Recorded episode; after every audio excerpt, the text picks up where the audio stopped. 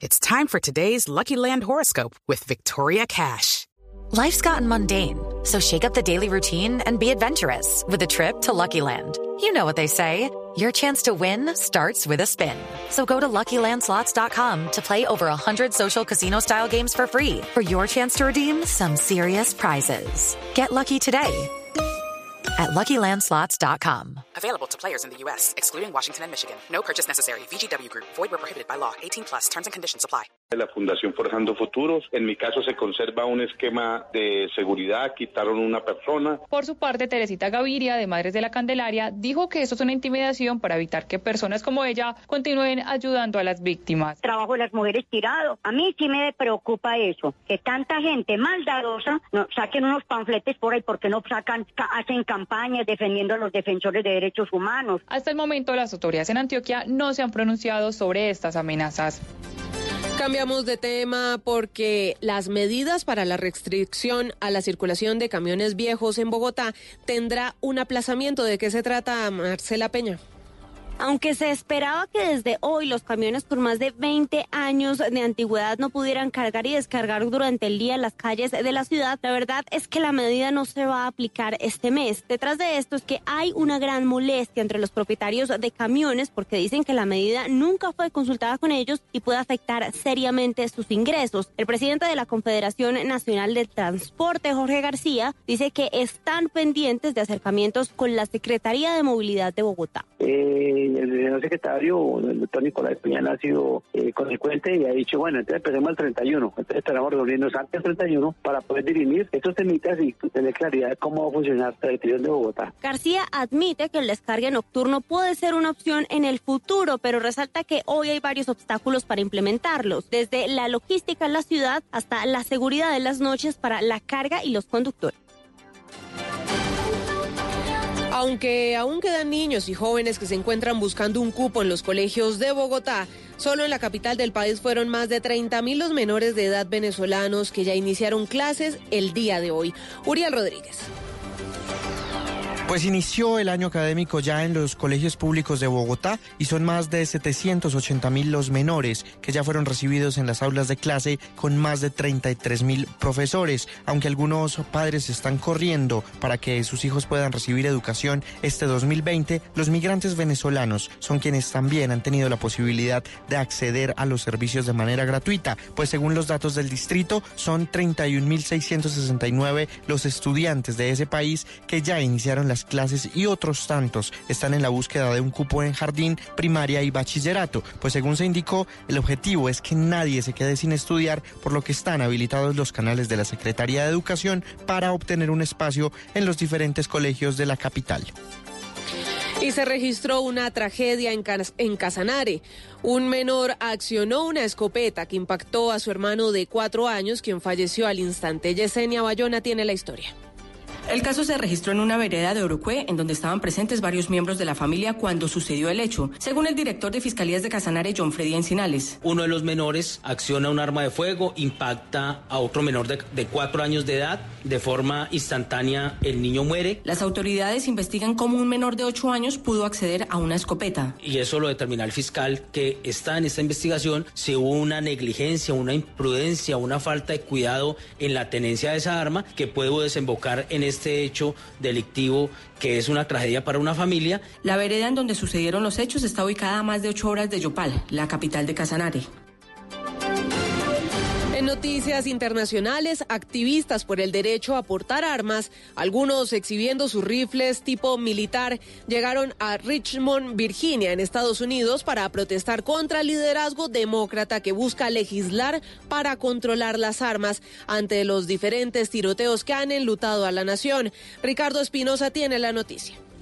Los cientos de activistas en su mayoría son hombres de la raza blanca que se visten de camuflado y ondean banderas, al igual que pancartas de apoyo al presidente Donald Trump. Han aparecido desde muy temprano en medio de estas amenazas de violencia y previendo una gran participación de activistas a favor de las armas. El gobernador de Virginia, Ralph Northam, ha declarado un estado de emergencia temporal que prohíbe todas las armas en la plaza del Capitolio de Richmond. Los grupos que apoyan el derecho constitucional a poseer armas pidieron a la Corte que dictaminara como inconstitucionales esta prohibición temporal, pero el tribunal confirmó la prohibición el día viernes.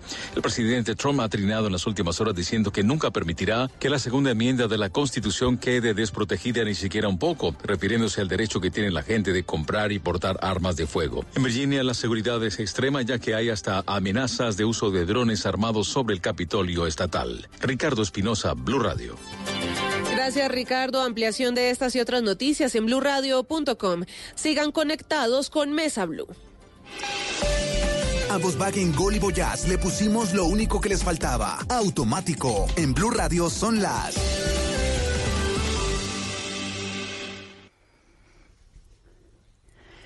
Son las 8, 4 minutos de la noche. A los nuevos Volkswagen Gol y Volkswagen Voyage les pusimos lo único que les faltaba. Automático. Nuevos Volkswagen Gol y Volkswagen Voyage. Con caja automática secuencial de 6 velocidades, 110 caballos de fuerza, motor de 1.6 litros y más torque. La conectividad, la seguridad y la economía que ya conoces de Volkswagen Gol y Voyage en un nuevo modelo más cómodo de manejar.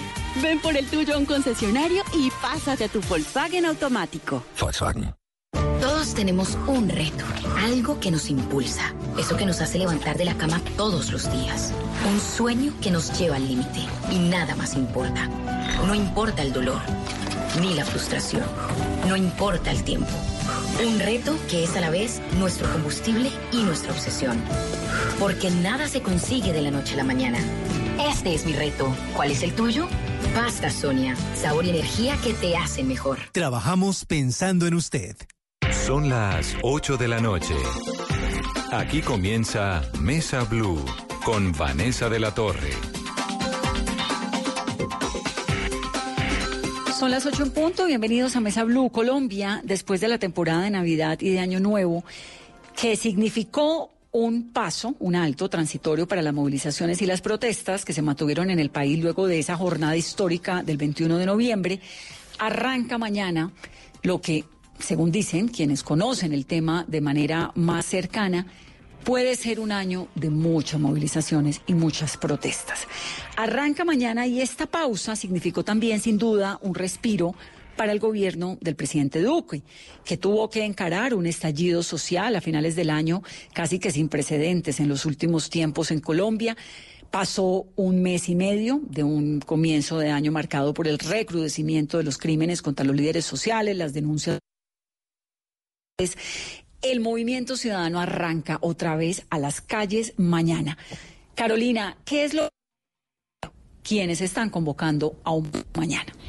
Vanessa, 8 de la noche, 7 minutos, y desde las 6 de la mañana ya se están citando para las concentraciones, movilizaciones y cacerolazos que van hasta mañana a las 5 de la tarde.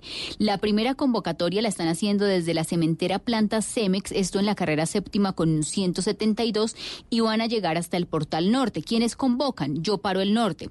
A las 7 de la mañana están citando desde el Monumento de los Héroes hasta el barrio San José de Bavaria y convoca la movilización popular autónoma. A las 7 de la mañana también están citados los estudiantes de la Universidad Distrital Sede Tecnológica. A las 7 de la mañana hay un recorrido en la localidad de Teusaquillo, esto en la carrera 24 con calle 45. A las 8 de la mañana la concentración será en el Parque de las Nieves. 9 de la mañana desde el Parque de los Hippies hasta la Plaza de Bolívar sería la primera movilización. A las 10 de la mañana Monumento de los Héroes. 10 de la mañana también desde la Universidad Nacional hasta el Monumento de Banderas. A las 12 del mediodía están haciendo el llamado para la concentración de los estudiantes de la Universidad Distrital de la sede calle 40. A las 4 de la tarde, otra movilización desde el Parque Nacional hasta la Plaza de Bolívar. Esta está convocada por la Asociación Distrital de Educadores y a las 5 de la tarde en la Plaza de Bolívar y plazas en los barrios es la convocatoria oficial por parte del Comité Nacional del Paro para este gran cacerolazo del 21 de enero del 2020. Una convocatoria que también abarca ¿no? a las principales ciudades del país, pero que además arranca con un componente muy importante y nuevo protocolo para las marchas de la alcaldía de Claudia López. Digamos que la jornada de mañana tiene unos elementos interesantes, entre ellos pues es como eh, los alcaldes nuevos que arrancaron ahora el primero de enero van a lidiar con esta cantidad de gente en las calles que no necesariamente termina pacíficamente, porque hemos visto también muy desafortunado el episodio donde muchas de estas protestas terminan con vandalismo. Entonces vamos a hablar de eso en el día de hoy, porque hay un sentimiento generalizado de no saber qué es lo que puede ocurrir en medio de una marcha, de un día de movilizaciones. La gente sale a trabajar, pero no está segura de cómo va a regresar a sus casas. Ya los colegios, colegios comenzaron a mandar mensajes de alerta diciendo los niños salen más temprano o no, porque el temor, por supuesto, de que se queden encerrados en la autopista de Bogotá o en la mitad de la carrera séptima o donde sea. También, digamos, la expectativa de qué va a pasar con el SMAT, si se va a cumplir ese protocolo de espera, qué va a pasar con las madres, Carolina, que ese es un componente nuevo. Vamos a hablar con algunas de esas madres gestoras, que son las que se van a encargar también como de manejar con sus hijos. Pero bueno, arranquemos por el comienzo. Diego Molano es el director del Departamento Administrativo de Presidencia y me encanta tenerlo, doctor Molano, en Mesa Blue. Bienvenido. Vanessa, muy buenas noches. Un saludo especial para ti, a todos los compañeros en la mesa de trabajo y a toda la audiencia de Mesa Bueno, ¿qué ha pasado, doctor Molano, en este tiempo? Digamos, en esta pausa que se hizo, el final del año terminó siendo un poco más tranquilo de lo que comenzó con la pausa, con la manifestación del 21 de noviembre. Pero ¿qué ha pasado en esos diálogos, en estos meses? En estos días, no han sido meses, uno. La conversación nacional continuó, el gobierno no paró y la conversación produjo resultados. El presidente Duque lanzó el 23 de noviembre una conversación nacional que buscaba generar confianza, dialogar con los ciudadanos, a los que marcharon, a los que marcharon organizadamente, a una esa mayoría que no marchó, para entender su situación canalizar sus inquietudes y poder producir resultados. Más de 20 reuniones fueron desarrolladas en seis ejes temáticos. Hablamos con diferentes sectores de la vida nacional, con estudiantes, con jóvenes, con campesinos, con afrocolombianos, con el sector productivo, sobre educación, sobre ambiente, sobre lucha contra la corrupción, sobre crecimiento con equidad, que son los temas de empleo, sobre juventud, que se lanzó la semana pasada, y sobre paz con legalidad. Cada una de esas mesas ha venido avanzando, a todas ellas se han invitado al comité de la movilización buscando producir una serie de acciones que o mejoren los programas de gobierno para resolver problemas o creen nuevos programas o nuevas iniciativas públicas o iniciativas legislativas.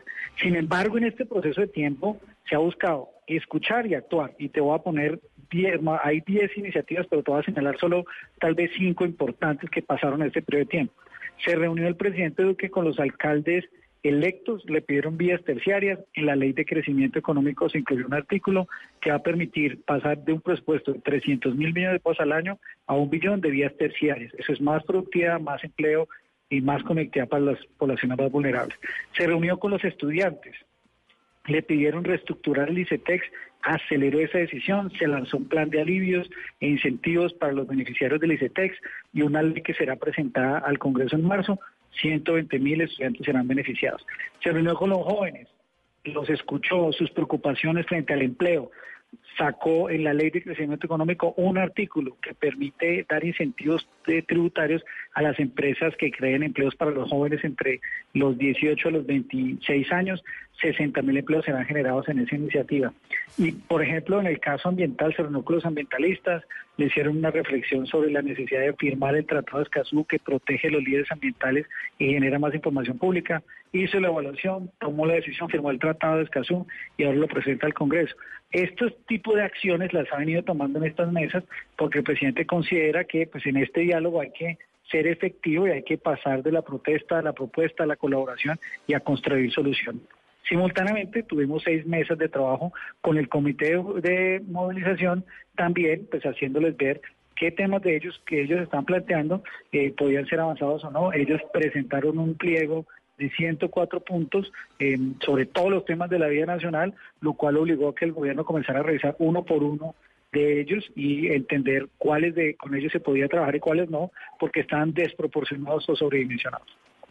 Doctor Molano, de esa revisión que ustedes han hecho eh, junto con los ministerios de estos 104 puntos, ya definitivamente cuáles no se van a poder negociar. Y de otro lado, es injusto que vuelvan a salir a las calles los ciudadanos, los estudiantes, las centrales obreras, cuando usted nos está contando que ya hay avance en algunos temas. Pues lo primero es que, por supuesto, el derecho a la protesta está establecido en la Constitución y se respeta, pero lo que es claro que la conversación nacional ha buscado incluir diferentes sectores para resolver problemas y la disposición del gobierno, del presidente Duque, es todo el tiempo dialogar y encontrar soluciones a esos temas. En el análisis de los 104 puntos que se hizo muy juiciosamente, pues por supuesto se llegaron a varias conclusiones. Unos de estos puntos, un grupo importante estos puntos, son inconstitucionales desde la perspectiva que son decisiones que no puede tomar el Ejecutivo, como por ejemplo liberar presos políticos.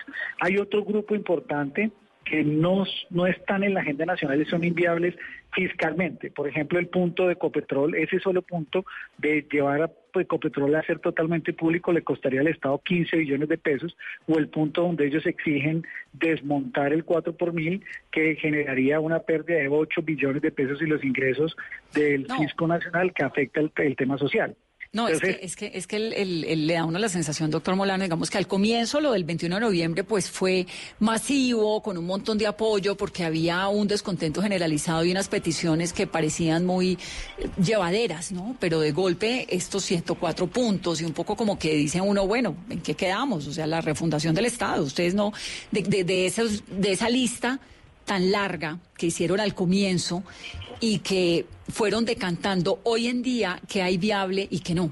Continúan siendo, digamos, ellos continúan, los, los líderes del paro continúan con el 4 por mil y con Ecopetrol, o eso ya salió de la conversación. Claro, eso, eso sigue en la gente. Por eso nosotros tuvimos que hacer una revisión a profundidad, uno uno de estos temas, para poder tener una discusión eh, responsable con ellos y una discusión pues, en donde tenemos claro que el interés que tiene el gobierno, el presidente Duque, es resolver los problemas.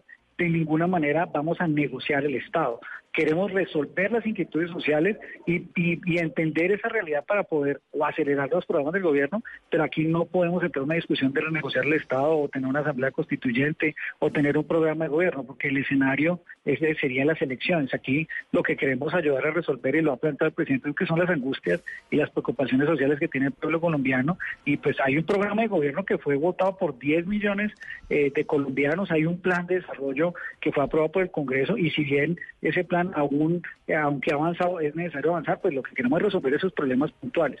Vanessa, te voy a poner un ejemplo.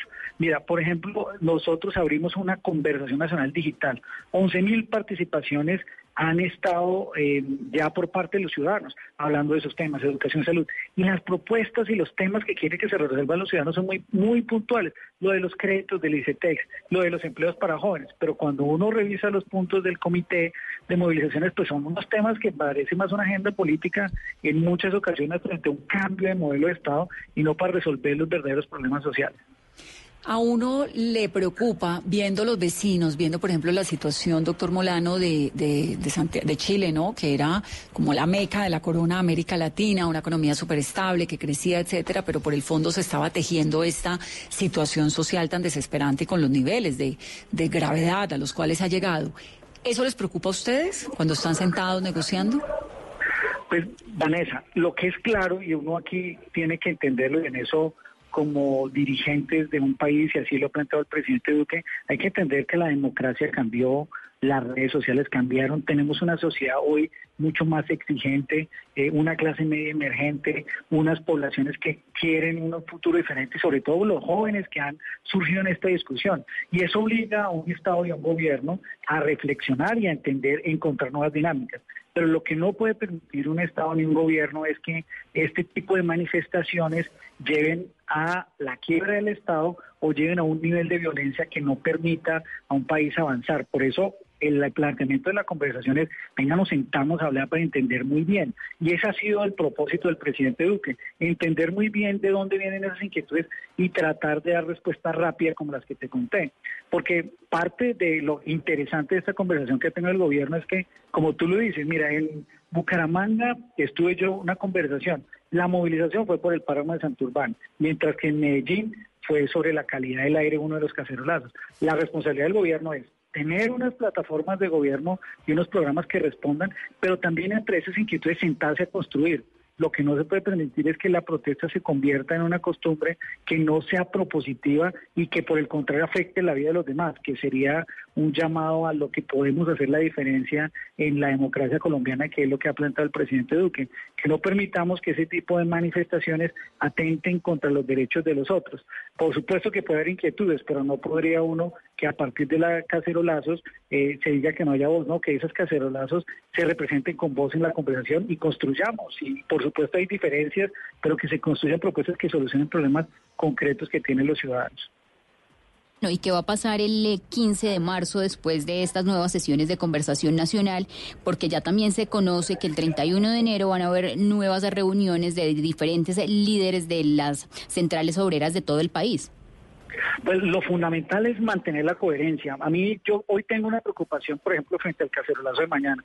Nosotros estamos analizando los 104 puntos, los 133, terminamos el análisis muy juicioso, pero le oído a algunos líderes que ya lo de mañana es sobre otros temas aquí tiene que ser serio, tiene que ser responsable. O sea, aquí tiene que abocarse a resolver los problemas que le están doliendo a los colombianos, eh, como el tema del empleo, que le preocupan a los jóvenes, eh, en este caso sobre el futuro, sobre el ambiente, eh, sobre los créditos del ICETEX, sobre la situación del mercado laboral. Y en eso Cuando pues, usted dice que, que, se están metiendo otros temas en el cacerolazo, ¿cuáles son esos otros temas? No, por ejemplo, yo veo varios de los líderes que no mencionaron ninguno de los 104 puntos frente a mañana. Están hablando, mañana están hablando, por ejemplo, de, una convocatoria relacionada con, eh, eh, mencionaron creo que el tema de la chuzada y el ah, tema de los falsos eh, positivos, etcétera, que realmente no estaban en la discusión inicial. Uno entiende que haya preocupaciones, pero aquí lo fundamental es cómo nos sintamos a hablar y cómo no se vuelven excusa esa protesta para afectar eh, los derechos de los otros, que esa es mi, principal preocupación. Mira, sí, porque la verdad es que si a uno le dicen por qué protesta en un país como el nuestro, pues hay siete, mil razones, ¿no? Por las cuales protestar. Por supuesto, y entonces en este caso particular, bueno, está bien hacerlo, pero lo que no puede pasar, lo que no se puede permitir es que ese derecho de unos eh, afecte una inmensa mayoría que no están marchando. Lo que no quisiéramos ver, por supuesto, y eso es una exhortación a los organizadores, es que la cacerola, el cacerolazo no afecte eh, que los ciudadanos otra vez tengan que caminar tres o cuatro horas los estudiantes para llegar a la universidad, que luego resulte en posponer las jornadas y los semestres en las universidades o colegios cerrados, que no afecte la obstrucción del transporte público y, que se vayan distorsionando los valores de cómo se afectan los otros. una preocupación que yo tengo muy muy de fondo, Vanessa. Yo he visto a varios medios reportando, diciendo que aquí estamos reportando la obstrucción pacífica del sistema de transporte público. Eso no es una obstrucción pacífica, eso es, una, ah, es un golpe, un atentado contra los derechos de millones de colombianos, de bogotanos, de otras ciudades que se mueven en transporte público. Entonces, una invitación a que, por supuesto, eh, el derecho a todos a la protesta existe, pero que no afecte la vida de los otros y se respeten los derechos de terceros que no se movilicen. Pero mire que en las redes sociales estamos haciendo una encuesta y está, bueno, un sondeo, porque eso es un sondeo, y le estamos preguntando a la gente desde muy temprano y muchos se quejan de eso de lo que usted está hablando, que es su segunda preocupación, porque la primera, como me dijo, es el aumento de en el cacerolazo, ¿no? Y la segunda es la obstrucción pacífica de servicios como el transporte público.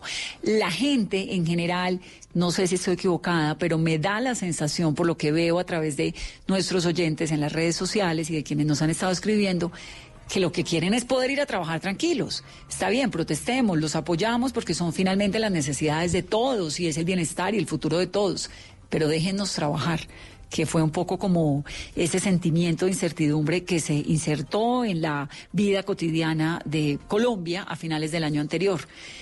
¿Usted está ahora más tranquilo o más preocupado de lo que terminó el año, doctor Molano?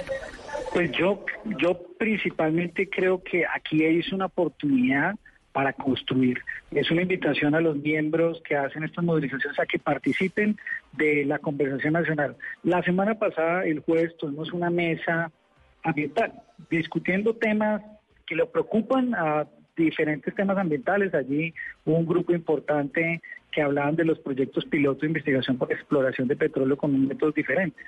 Eh, y aquí había unas personas en el cacerolazo al frente. Nosotros salimos y les dijimos, mire, salió la vicepresidenta, salió la ministra de Minas, le dijeron, entren, entren en la conversación y tengamos un diálogo y díganos ustedes por qué no están de acuerdo o qué sugerencias hacen frente a este proyecto, de modo que podamos construir.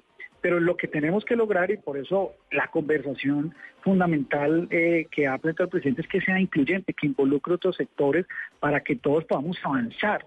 O sea, la conversación sí sirve para avanzar, eh, mientras que el paro no le permite al país avanzar. Pues por supuesto hay diferencias y la mejor, hay toda la disposición del gobierno de avanzar y se ha demostrado con resultados, como te conté, por ejemplo, en los temas de empleo. Por supuesto se puede hacer más y sabemos que el país tiene muchas necesidades y que hay una nueva clase media emergente que exige mucho más.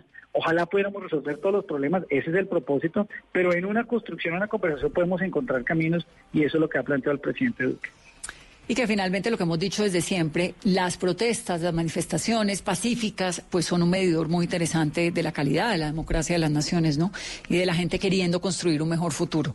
Pues, doctor Molano, vamos a ver cómo va la cosa. Suerte usted con sus conversaciones y nos va contando. Perfecto, Vanessa, muchas gracias. Eh, un saludo especial y muchas gracias por permitirnos estar en estos micrófonos contando cómo avanza la conversación nacional. Muchas gracias por estar en Meso Blue. Caro, hay un montón de mensajes de gente de pues diciendo eso, ¿no? Déjennos trabajar mañana, déjennos movilizar en el servicio público mañana. Y es que, Vanessa, la gran preocupación de la gente es por la citación que hay a las 6 de la mañana, a las 7 en varios puntos estratégicos de la ciudad. Entonces, el temor de los ciudadanos es a que tengan y no puedan tomar el Transmilenio, el SITP o tomar un taxi o en su vehículo particular que salen de la casa hacia sus trabajos y que se encuentren con los bloqueos en estos puntos en los que se está citando para las 6 y las 7 de la mañana y para las 4 de la tarde, porque el regreso a casa también pues podría haberse impactado. José Usme Cárdenas es representante estudiantil de la Universidad Pedagógica y presidente de ACRES. José, buenas noches y bienvenido a Mesa Blue. Muy buenas noches, Vanessa. Un saludo especial a todos los oyentes hasta ahora. Bueno, mañana, ¿van a salir a marchar? Sí, señora. ¿Qué podemos esperar los capitalinos de mañana en la pedagógica? Bueno, pues nuestra universidad en lo particular todavía no hemos ingresado a clases. Nosotros vamos a retomar de nuevo el 27 de enero. Eh, la convocatoria para los estudiantes está en diversos puntos, pero principalmente el Comité Nacional de Paro ha convocado a las 5 de la tarde un cacerolazo pacífico en la Plaza de Bolívar. Ustedes, lamentablemente, José, en la Universidad Pedagógica, pues hay generalmente, muchas veces, un episodio de vandalismo o episodios de vandalismo que terminan deslegitimando la protesta pacífica que hay. ¿Tienen alguna iniciativa, ¿Tienen alguna iniciativa desde ustedes, los organizadores de la marcha, para frenar estos episodios? Pues mira, lo que nosotros hemos siempre sido claros es que la movilización se convoca y los líderes, quienes estamos en el comité de paro, las organizaciones que pertenecemos a él, hemos convocado pacíficamente la movilización por una cosa, Vanessa y oyentes, y es que nosotros entendemos que si queremos que la sociedad se mantenga de nuestro lado y de, y de las causas que hemos planteado, es necesario que la movilización sea pacífica. José Usme, eh, acabamos de hablar con Diego Molano que está liderando la conversación nacional. ¿Qué ha cambiado? ¿La molestia es la misma o hay avances? Pues mira, lo que nosotros vemos haciendo un balance rápido, si tú me lo permites, desde el antes del 21, es que planteamos unas exigencias al gobierno y el gobierno por el contrario se ha dedicado es a no tener un interlocutor válido al comité de paro, al comité de paro. Siempre es con el miedo, el terror a las movilizaciones que puedan pasar, que es un derecho constitucional, que por supuesto debe ser pacífico y así lo queremos nosotros. Después empezó a decir que no existían tales reformas. Si tú recuerdas esas últimas semanas de noviembre, era escuchando al gobierno diciendo no, pero no existe esa tal reforma pensional, no existe esa tal reforma laboral, etcétera, y vimos con la aprobación de la reforma tributaria que el gobierno no ha querido escuchar las exigencias del comité de paro y de las organizaciones y en últimas de quienes hemos estado en las movilizaciones. Entonces, a nosotros nos preocupa que el gobierno siga, digamos, creando un, que es su agenda, ¿no? Y es respetable, una agenda de conversación, pero lo que nosotros hemos planteado es que se siente a negociar con las organizaciones del comité de paro y así poder llegar a, digamos, acuerdos. Pero mientras... Pero José, ¿lo están haciendo o no? No, ellos no están haciendo eso. Las reuniones que hemos tenido con el doctor Molano, precisamente ellos dijeron, una inamovible para el gobierno es negociar con ustedes. Eso de entrada ya le manda un rechazo a quienes hemos estado movilizándonos. Y como viste tú finalizando diciembre, terminan aprobando en la madrugada una reforma tributaria. Pero a ver, ¿hay unas negociaciones andando o no? ¿Unos diálogos con el gobierno? No, es que una cosa es dialogar, que el gobierno ha llamado a unos sectores del país a hablar, y otra es negociar entre dos partes donde plantean, discuten y llegan a acuerdos. El gobierno, por el contrario, lo que ha hecho es que inicialmente presentamos 13 puntos en una reunión en, noviembre con el, con el gobierno de Banduque. Y dijo, son muy poquitos, por favor especifíquelos, precíselos, qué es lo que ustedes quieren. Les presentamos los, ciento, los 104 puntos y dijo, ahora son muchos pero en su conversación nacional tiene más de 11 mil recomendaciones. Entonces, en vez de interlocutar, vernos como un interlocutor válido al Comité Nacional de Paro, lo que hace siempre es buscar por la negativa. Y así pues no, es posible. Eh, bueno, es que los 104 puntos también tienen no algunos aspectos que son inviables. Y finalmente pues es un gobierno que ganó las elecciones y que tiene un plan de trabajo. ¿Qué hay viable de lo que usted, digamos, de lo que ustedes están pidiendo, lo que tiene que ver con educación? ¿En qué están hoy en día, en este momento, pues para comenzar el pues Nosotros, de acuerdo, nosotros hemos tenido más de seis mesas con la ministra y el gobierno nacional en lo que respecta con el movimiento estudiantil universitario. Le hemos dicho al gobierno, cumpla dos puntos de los cuales no está cumpliendo. Uno, el de derechos humanos. Hemos presentado más de 600 casos, los hemos documentado, pero no se están atendiendo ni haciendo seguimiento. Y otro, 300 mil millones de pesos para la conciencia. Dijeron, vamos a darle 78 mil 500, cuando el acuerdo dice hasta 300 mil millones de pesos. Y ya técnicamente le hemos demostrado al gobierno que plata sí hay. De hecho, el ministro Carrasquilla ha dicho que el crecimiento económico del país desde hace un año lo vine anunciando, ha, aumentado. Y después dicen, no, pero es que ya no nos alcanza. O sea, aquí hace falta voluntad para cumplir lo que hemos acordado con los estudiantes. Y otro que no es precisamente directo con los estudiantes, pero tiene que ver con la sociedad, es el garantizar el derecho a la vida. Los asesinatos de líderes sociales. Ahorita el doctor Molano decía que eso no era parte de lo que hemos denunciado tres puntos anunciamos para el paro del 21, que fue con lo que inició todo esto. Uno era el respeto y garantizar el derecho a la vida. Dos, el paquetazo. Y tres, el derecho a la movilización. Entonces, es mentira que se diga que eso no estaba incluido dentro de lo que hemos anunciado. Y si tú miras los 104 puntos, un 70% se empezaría a, digamos, a organizar en los incumplimientos de los distintos gobiernos, incluido este. Y si tú miras, no son muchos los nuevos. Pero además, haciendo un balance general de estos puntos, Vanessa y oyentes, es un reflejo también de una sociedad que se ha cansado de que la crisis económica se esté descargando sobre las clases medias y bajas. Y la muestra de eso es la reforma tributaria. José, es decir que ustedes ven falta de voluntad, ustedes estaban desde muchos sectores, se ha criticado que estaban los estudiantes de vacaciones, ya van a retomar nuevamente sus semestres, y vuelven a salir a las calles. En estos meses, en este mes y medio de receso, ¿cuál es la estrategia por parte de ustedes? ¿No se sienten identificados con la mesa de conversación nacional? Es decir, ¿vamos a verlos todo este año otra vez en las calles? Pues mira, nosotros ahorita lo que vamos a hacer es reunirnos en cada una de nuestras universidades, evaluar cómo está la situación académica. Por supuesto que nuestro compromiso con la academia es el principal, pero también entendemos que hay la necesidad de ejercer nuestro derecho constitucional a, la protesta para manifestar en lo que no estamos de acuerdo y para pedirle al gobierno y exigirle cómo consideramos que se deben solucionar cada una de las problemáticas que hemos planteado. ¿La molestia sigue siendo la misma o en, qué puntos ustedes ya han empezado a ceder de lo que se ha avanzado en la conversación nacional o ustedes no están de acuerdo con lo que el gobierno ya ha resuelto en estos meses? No, pues es que como te digo, en medio de las movilizaciones, poco después de lo que pasó con Dylan, que a todos nos dolió, la respuesta del gobierno fue enviar ESMAD. Aprueba el holding financiero que incluye dentro de las empresas al ICETEX cuando dentro del acuerdo con los universitarios se dijo que cualquier reforma que tendría que ver con, con, los créditos, con la gobernanza, etcétera, del ICETEX, tenía que ser previamente discutido con la mesa y eso nunca se nos consultó.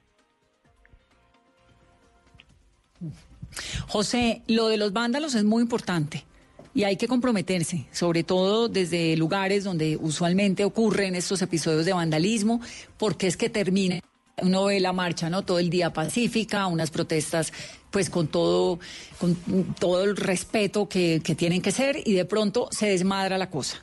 Entonces la recomendación también un poco es del respeto al resto de la ciudadanía y de, y de respetar, ¿no? Las calles, las ciudades, lo del band- Aló. José, No, lo, lo- lo de la movilización pacífica, por supuesto. El mensaje que nosotros hemos enviado a la sociedad siempre ha sido claro y en eso insistiremos hasta el cansancio.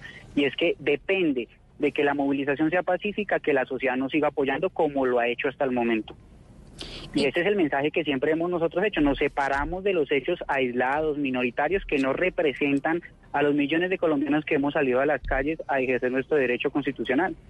José, ¿y cómo recibieron ustedes dentro de los estudiantes la propuesta de las madres gestoras de paz que van a estar mañana eh, con esa figura similar a lo que hacen los gestores de convivencia? Que dentro de esas madres hay mamás de integrantes del SMAT, de estudiantes, de líderes de defensores de derechos humanos. Pues ese mensaje y el mensaje de respetar el protocolo, de garantizar, digamos que el derecho a la protesta sea garantizado, por lo menos en Bogotá, es un mensaje positivo. Eso también demanda que nosotros desde la convocatoria y sigamos insistiendo en que la movilización debe ser pacífica. Por supuesto que seguramente en algún momento van a salir, qué sé yo, 15, 20 personas que no son del movimiento, ni son del comité de paro, ni representan a las organizaciones que estamos en la movilización. Pues José, estamos entonces pendientes. Ojalá, ojalá José, que la protesta de mañana, la manifestación de mañana sea el preámbulo de un proceso pacífico, ¿no? Y nos va contando. Gracias. Claro, como, como lo ha sido hasta el momento la gran mayoría. Yo creo que algo que No, nos ha enseñado estas no, últimas señor, no ha movilizaciones sido hasta el es que la, momento. la mayoría, el 90% de las movilizaciones han sido pacíficas. Y eso es algo que la sociedad ha entendido y Claro, nos pero es apoya que si en ese usted sentido. hace. Claro, pero es que si usted hace el 90% de su vida una cosa ejemplarizante y el último 10% termina siendo un caos, lo terminan recordando es por el final y no por el principio. Ah, bueno, pero es Y que las no lo hacemos nosotros ni lo la mayoría de las siempre y lo personas hemos- que estamos movilizándonos. Claro, no, no son ustedes, no es, no es usted, pues si fuera usted no estaríamos hablando en esta entrevista ni siquiera. Pero, digamos, ese contenido de vandalismo, de agresión a los espacios, de eh, violación al derecho del otro que tiene todas las posibilidades y que tiene además derecho de ir a trabajar, eh, los espacios públicos, el transporte, todo eso, la gente se cansa y termina siendo, volviéndose paisaje algo muy importante que es la reclamación que están haciendo ustedes, las reclamaciones sociales. Claro, Entonces el llamado también, entiendo digamos, es ese, a ¿no? los- Como a- a- Te entiendo y, te- y entiendo a los oyentes que se preocupan por eso, porque para nosotros también es una preocupación, una de las principales preocupaciones en estas movilizaciones. Porque un día que uno convoca una movilización, por ejemplo, por el derecho a la vida, y si al final de la movilización hay unos hechos aislados, al otro día se habla es de eso y no se habla de los motivos de la movilización. Por eso nosotros siempre insistimos en la importancia de que la movilización sea pacífica. Exacto. La gente ¿Aló? está marchando. Gracias, José. Es José Usme Cárdenas. José Usme Cárdenas, representante estudiantil de la Universidad Pedagógica y presidente de ACRES. Hacemos una pausa en Mesa Blue. Regresamos en breve.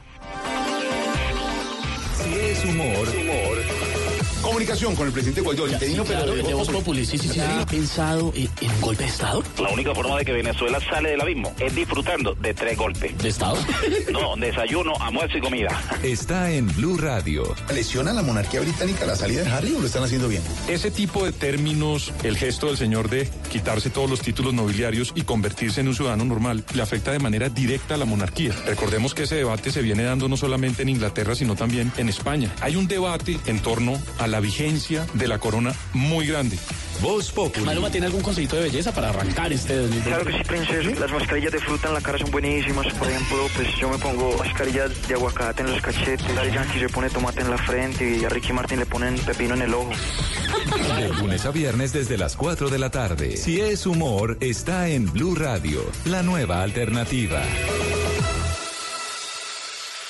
Estás escuchando Blue Radio, un país lleno de positivismo, un país que dice siempre se puede. Banco Popular. En el mundo de antes escuchabas, viene a Colombia nuestra banda favorita y tenías meses de planeación. Hoy escuchamos Solo por hoy, entradas al Rock Stereo a mitad de precio. y eso no te da mucho tiempo. En un mundo que va así de rápido necesitas una tarjeta de crédito express. Solicita la tuya y te la entregamos fácil, rápido, sin papeles y lista para usar, para que puedas ir al concierto de tu vida.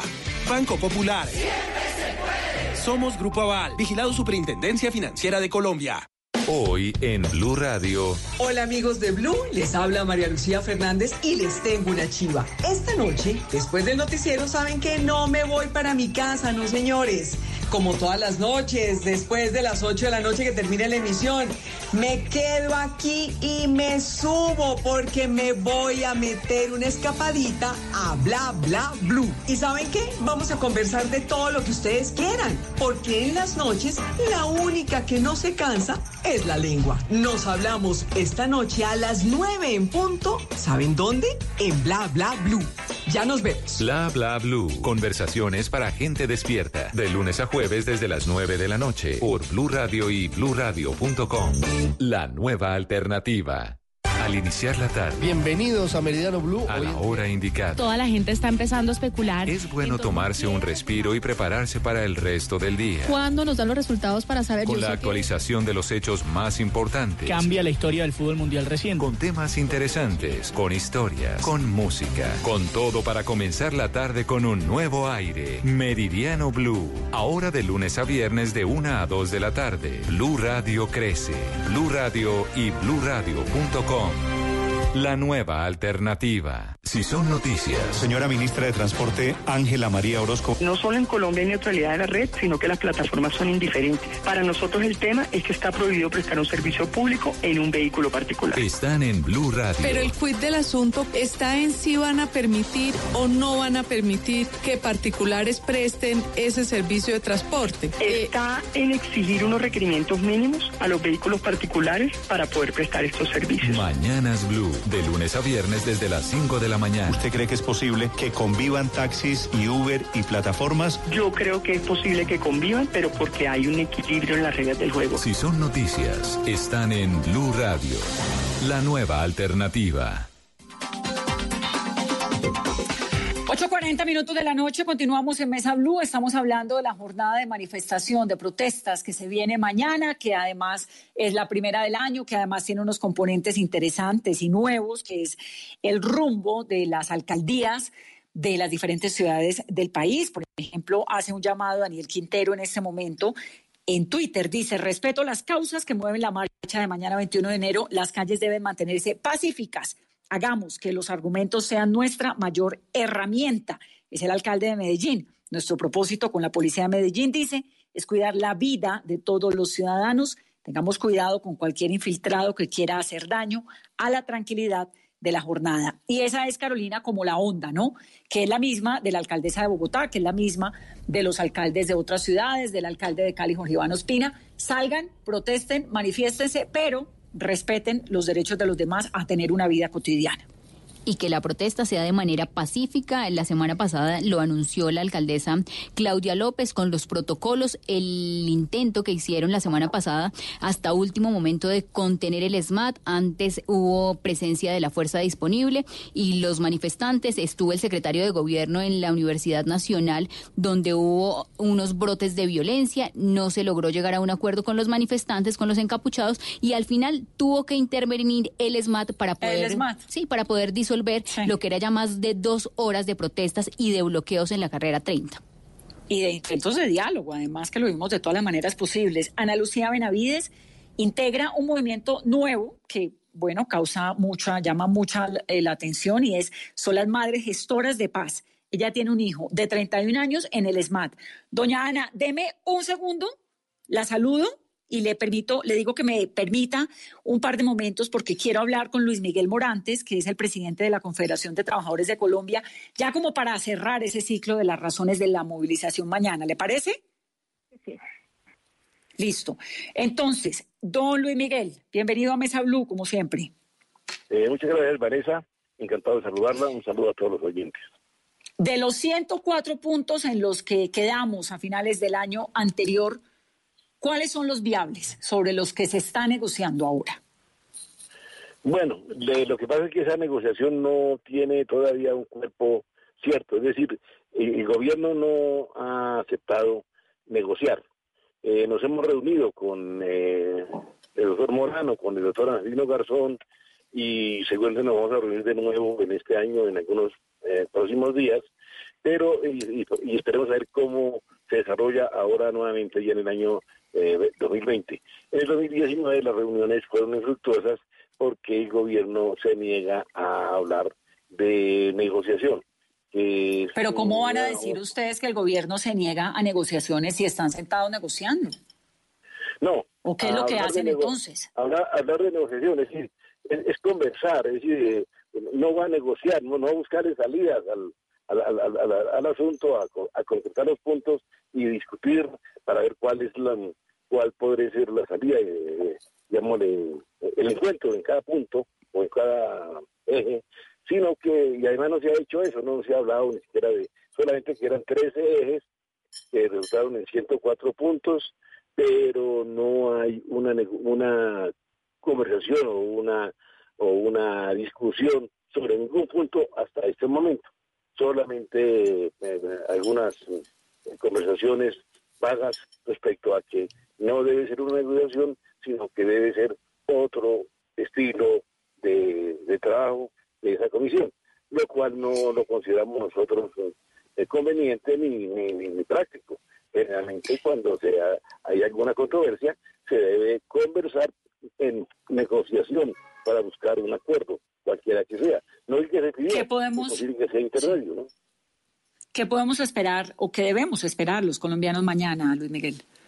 Bueno, mañana hemos, eh, el Comité Nacional de Paro ha convocado un cacerolazo a las 5 de la tarde en todo el país. En Bogotá se realizará en la Plaza de Bolívar, pero obviamente lo pueden hacer todas las personas en el lugar donde se encuentren, ya sea en su casa o en su oficina o en la calle. Es decir, no hay, no, hay problema con eso.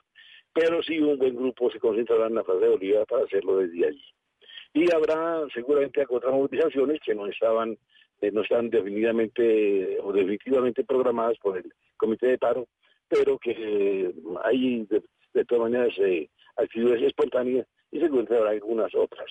Lo que sí quiero decirles es que todas las convocatorias claro que el año pasado lo hicimos nosotros desde el comité de paro y el Nacional de Paro y, y concretamente desde la CTC que yo represento, es que eso debe ser todas esas actividades, todas esas acciones deben ser pacíficas, con respeto por todos los demás y con respeto por los bienes públicos y los bienes privados. Eso es pues la consigna que todos han recibido.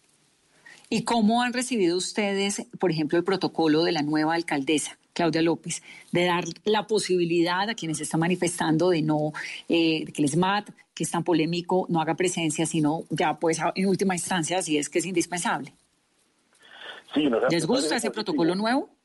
Eh, sí, sí, no, nos parece positivo fundamentalmente porque se empieza por reconocer que es que la protesta es un derecho y una protesta o una manifestación, una marcha, un cacerolazo, lo que sea, no es de ninguna manera un hecho de orden público, no, no es, no es una afectación del orden público, es un hecho, un derecho que tiene la ciudadanía de expresar sus opiniones, de manera pacífica, por supuesto que sí.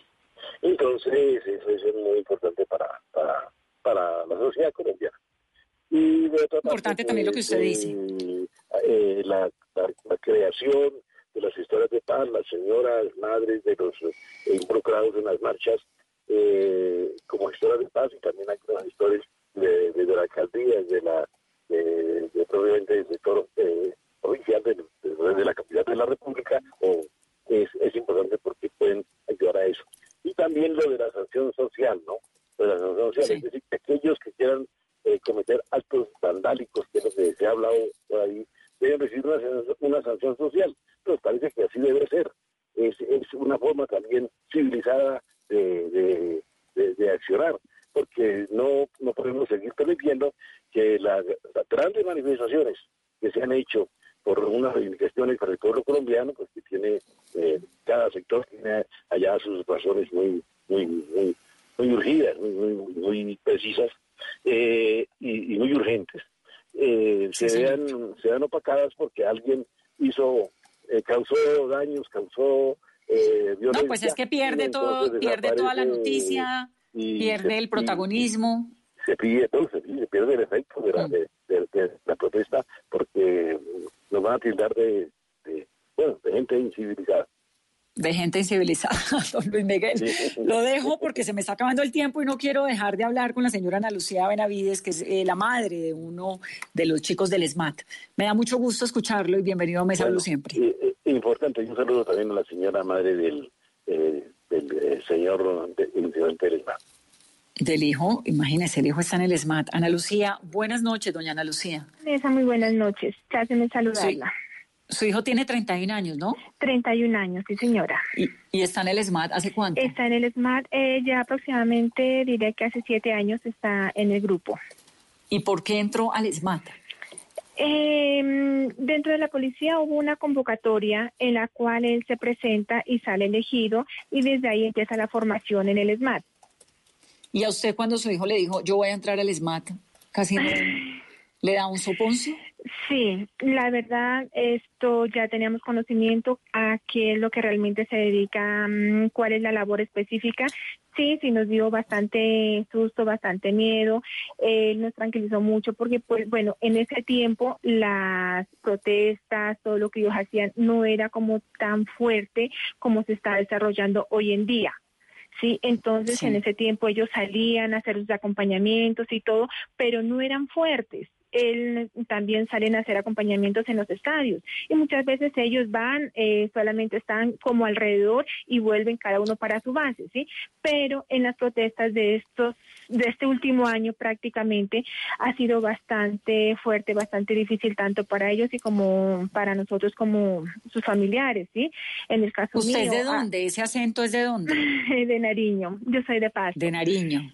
Claro. Sí, señora pero y está aquí en Bogotá. ¿tú, en Bogotá. Hijo, ¿Y su hijo No. es de Bogotá? Sí, señor. Sí, señora. Ellos son, mis hijos son de aquí de Bogotá. Yo llevo 33 años aquí en Bogotá. Doña Ana Lucía, ¿y usted qué es lo que va a hacer mañana como madre gestora de paz? Nosotros qué buscamos, nosotros qué pretendemos. Mm, pretendemos formar un cordón de vida, pretendemos proteger la vida de los jóvenes que están en la marcha. ¿sí? En mi caso, como mamá de uniformado, quiero hacer presencia en esta movilización pacífica para um, evitar los disturbios, que sea una marcha pacífica, que podamos decir, reclamar, que podamos, o sea, acompañarnos a los estudiantes. De cierto lado voy a estar acompañando a los estudiantes y de cierto lado voy a estar acompañando a, a, la, a los uniformados, ¿sí? Vamos Eso a le iba a preguntar, ¿usted va a estar con los estudiantes o con el SMAT? En, en mi caso, yo estoy en los dos lados. Yo soy mamá y así como le duele a la mamá del estudiante, también me duele la mamá de un uniformado. Yo estoy en los dos lados. Pero si la marcha es pacífica, las mamás de ellos van a estar tranquilas y yo también voy a estar tranquila. ¿Sí? ¿A usted quién la convocó para ser madre gestora? Eh, fue un grupo que llegó por WhatsApp, eh, de, la aceptación, asistí a la charla, eh, me impactó porque el grupo que estamos integrando son, somos madres de estudiantes, madres de uniformados y, o sea, lo sensibiliza mucho a uno de ver eh, que eh, estudiantes las madres sufren, el estudiante sufre, la madre del policía sufre, el policía sufre, o sea, aquí estamos sufriendo todos. No solamente sufre el uno, todos estamos sufriendo. Sufre el ¿Y su hijo sabe que usted va, sabe que, sí, su, que usted sabe, va a estar allí? Él, él me apoya, sí, él sabe, él que yo estoy en la reunión y él me apoya, solamente dice, madre, cuídate, él sabe que pues nosotros somos como el primer anillo que vamos a estar ahí eh, y pues tenemos toda la seguridad, sí, pero él me apoya, él me apoya, es una persona que dice, no madre, eh, estás luchando por lo que la gente quiere. Sí, y cuando usted le dijo, yo hijo, me voy a meter a ser madre gestora, ¿qué le dijo? ¿De me una apoyó, sí? Me apoyó, me dijo que escuchara bien las propuestas, eh, ya hemos hablado con mis hijos y me apoyan de que yo esté en esta misión que es una misión humanitaria, ¿sí? Es para estar bien, o sea, tanto los estudiantes, eh, todos tenemos la necesidad de protestar, protestan todos los países, pero hombre, hagamos No, pero es que una eso- marcha pacífica. Sí, es que eso suena, nosotros suena, sí, eso suena, digamos, en teoría suena muy bonito, muy inspirador, no, muy bien. Pero en la práctica, ¿a usted no le preocupa que la cosa se eh, rebase, ¿no? Y que, y que se complique. Y la seguridad, porque es que las imágenes que hemos visto en, en lo que a veces terminan lamentablemente las marchas son preocupantes. ¿No le Sí, tiene preocupa? toda, tiene toda la razón. Han sido bastante fuertes todo eso, pero mañana es como eh, la prueba que nosotros tenemos. ¿Sí? Vamos Sí. con toda, vamos a salir, vamos a concientizar de que estamos con ellos, de que vamos a marchar en paz. O sea, mañana es la decisión y vamos todas armadas con una fe muy positiva de que todo va a salir bien. ¿Y van protegidas de alguna manera? ¿Tienen un chaleco? No, sé? nosotros no vamos protegidas. Nosotros solamente vamos con la bandera, vamos con nuestros eslogan, pero no vamos protegidas. ¿Y doña Ana Lucía qué hace cuando no es madre gestora? ¿En qué trabaja? Eh, yo trabajo, trabajo en una cadena de almacenes. ¿Y le dieron permiso para no ir mañana? Sí, señora. Sí. sí, claro que sí. ¿Cuántos hijos tiene? Tres. Perdón. Tengo tres hijos. ¿Y qué hacen los otros dos? Eh, no, son totalmente diferentes, ¿sí? Eh, comerciales. Ellos son comerciales, totalmente No tiene- diferente a lo del hijo mayor. No tiene nada que ver con, no, con el hijo nada, del en ESMAD. absoluto. No, no, no, no, con uno es suficiente. No, pues claro. Sí, ¿Y el marido? que suficiente. Él también eh, me apoya mucho en todas las ideas que pues estamos en este momento. También trabajan eh, y sí, también están conmigo. ¿Y usted siempre ha tenido como esta cosa del activismo y de... No, y de- te cuento ¿O esto que es no. ahora como consecuencia es en el ahora, ESMAD? es ahora. No, no, no, no. De hecho, ni siquiera que, que Oscar Danilo entró al ESMAD. No, es ahora, eh, prácticamente desde que empezaron a convocar, eh, listo, pude ir a la reunión y esto me, me sensibilizó mucho. ¿Sí? Porque, o sea, todo lo que ha pasado no puede seguir pasando. Lo que yo les decía hoy a las compañeras en la reunión, estos grupos que nosotros estamos formando en este momento debimos haberlo formado hace mucho tiempo para haber evitado. Listo, no lo pudimos formar por X por Y motivo mucho tiempo atrás, pero en este momento, o sea, estamos a tiempo y queremos seguir. Es muy interesante, ¿no? Este, este proyecto suena un poco iluso para algunos cuando uno ve esas Sí, imágenes, señora. ¿no? Tan desbordadas. Eso lo somos sabe, me conscientes, somos conscientes. Hoy casualmente vimos los videos, todo eso, y nosotros somos conscientes. Pero también, o sea, queremos, si nosotros no apoyamos, si nosotros no ayudamos, o sea, ¿quién más? No dejemos a estos chicos solos, no los dejemos. Señora Ana Lucía, iniciaron ustedes eh, 100 madres de estudiantes, de policías del ESMAD. ¿Ya cuántas van? Y mañana ustedes van a tener algún distintivo, una chaqueta de un color diferente, porque pues el- es una movilización y una concentración. ¿Ustedes en qué punto exacto van a estar y a qué hora? Eh, nosotros nos vamos a reunir a las 3 de la tarde en el Parque Nacional. Eh, vamos todas vestidas de blanco. Eh, vamos con las banderas blancas. Bueno, pues nosotros vamos a estar aquí muy pendientes de usted y, y- y que Oscar Danilo le haga caso, ¿no? Claro que sí, claro que sí. ¿Sí le hace caso, doña Ana? Sí, sí, señora, todavía. Bueno, y sobre todo, y sobre todo los otros, que también le hagan caso. Se me cuida, por favor. Sí, claro que sí, Vanessa, muchas gracias. Después la volvemos a llamar para que nos Claro cuente que cómo sí. le fue. Claro Porque que sí, a por mí- supuesto. Sabe que hay una, hay una inquietud que tengo mucho que no puedo resolver. ¿La mamá de la alcaldesa Claudia López tuvo algo que ver con esta iniciativa? Pues nosotros no hemos tenido la oportunidad de hablar con ellos, no, nosotros somos totalmente eh, el movimiento independiente. Eh, sí tenemos el apoyo, nos- sí, pero que nosotros nos hayamos reunido con ellas, no hemos tenido ese placer, que nos gustaría. Sí, yo sé que ellas tendrían también el apoyo, tendríamos el apoyo de ellos y todo, pero no, en el momento aún no hemos tenido ese contacto. Bueno, pues Y, cuando usted está con las mamás, porque usted pues tiene a Oscar Danilo en el SMAT, pero con, cuando está con las mamás de los estudiantes y las mamás de los policías, ¿qué? ¿Son amigas? ¿Se la llevan bien?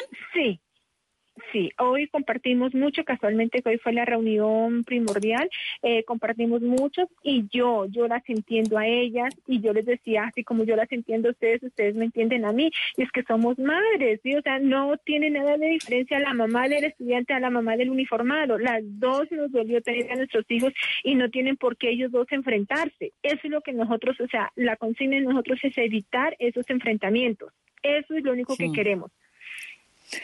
Pues doña Ana, estamos muy pendientes de usted mañana y en adelante y nos cuenta cómo le va. Claro que sí. Le mandamos un saludo grande. Doña Ana Lucía Benavides integra el movimiento Madres Gestoras de Paz y su hijo Oscar Danilo tiene 31 años y está en el SMAT. Es un experimento interesante, muy interesante, ¿no, Carolina? Y lo que nos confirmaba, mañana entonces van a estar tres de la tarde vestidas de blanco con banderas blancas en el Parque Nacional donde van a hacer y van a intentar disolver y evitar los enfrentamientos como ella dice. No tiene por qué haber enfrentamiento entre el SMAT y los estudiantes. Sí, ese es el llamado que, como lo hemos escuchado en el programa de hoy, pues hacen todos, los que protestan desde la pedagógica, los que están en la eh, central de trabajadores, los que están siendo las madres de, estos chicos del SMAT, también las de los estudiantes. Bueno, esperamos mañana una jornada, ojalá, de manifestaciones pacíficas en nuestro país, con ese telón de fondo tan interesante que es el llamado a que una sociedad intente buscar por las vías legales, por la vía democrática, pues la mejora, ¿no? Para las condiciones de todos los que viven en ella. A ustedes, gracias por acompañarnos en otra Mesa Blue. Que tengan una muy feliz